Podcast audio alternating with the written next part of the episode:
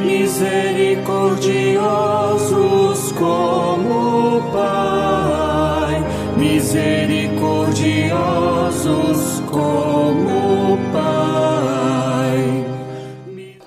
Quaresma, tempo de preparação para a Páscoa. Eu sou o Padre José dos Passos, da paróquia Nossa Senhora de Montes Claros, e partilho aqui a meditação do sábado da primeira semana da Quaresma, dia 12 de março.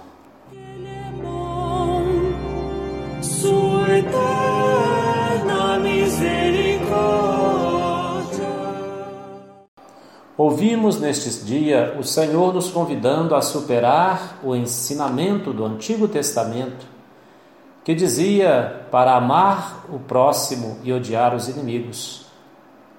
O Senhor nos convida a amar os inimigos e rezar pelos que nos perseguem. Lembremos de imediato que para os judeus, próximos eram seus compatriotas. Portanto, amar o próximo era uma atitude marcada em grande parte pelo patriotismo e pelo nacionalismo. Uma noção que acaba por reduzir ainda mais o ensinamento das Escrituras. Percebemos então que Jesus propõe uma grande reforma na maneira de pensar e na cultura de seu tempo, ao propor alargar o conceito de amor, dando-lhe a concepção de universalidade e gratuidade. Lembremos que o amor e a misericórdia fundam a comunidade cristã. E neste Evangelho descobrimos que o amor cristão é plenamente gratuito, a ponto de sermos convidados a amar o inimigo e descobrimos também que o amor cristão é universal, porque assim é o amor de Deus. Deus, aliás, é lembrado como aquele que faz nascer o sol sobre bons e maus e faz chover sobre justos e injustos.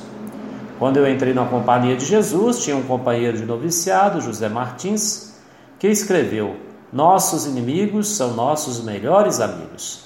E discorria sobre o fato de que nossos inimigos podem nos apontar nossos erros e faltas mais escondidos, e nisso talvez acabem por se tornar nossos amigos, porque são mais honestos que nós, nos revelando quem nós somos. E com esse chá de realidade, a graça de Deus atua mesmo através de quem identificamos como inimigos, para nos fazer crescer, entendendo melhor quem sou eu. E se a gente pensar que talvez o meu pior inimigo seja eu mesmo? Sim, porque há tanta gente que descobre o que lhe seria melhor na vida e, no entanto, se deixa levar pela insegurança e acaba por não dar o passo necessário para conseguir algo que lhe faria muito melhor realizado diante de si de Deus.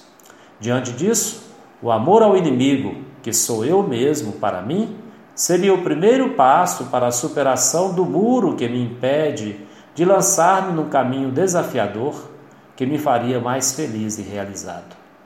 Outras vezes, temos a ilusão de que de alguém com quem nunca conversamos ou tivemos nenhum contato, a ilusão de que ele representa algum perigo para mim. Relacionamos com uma imagem do outro que só será quebrada quando for ultrapassada pela conversa direta com aquela pessoa.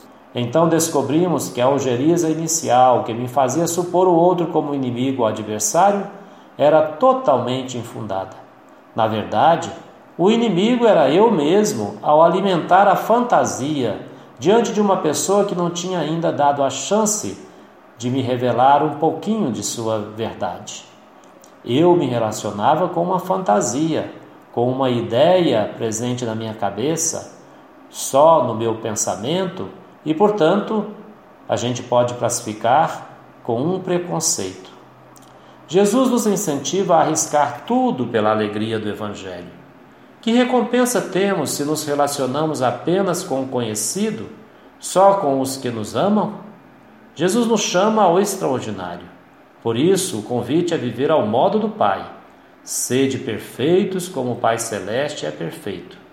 A perfeição de Deus é seu amor gratuito e universal, derramado sobre toda a humanidade, sobre seus filhos e filhas.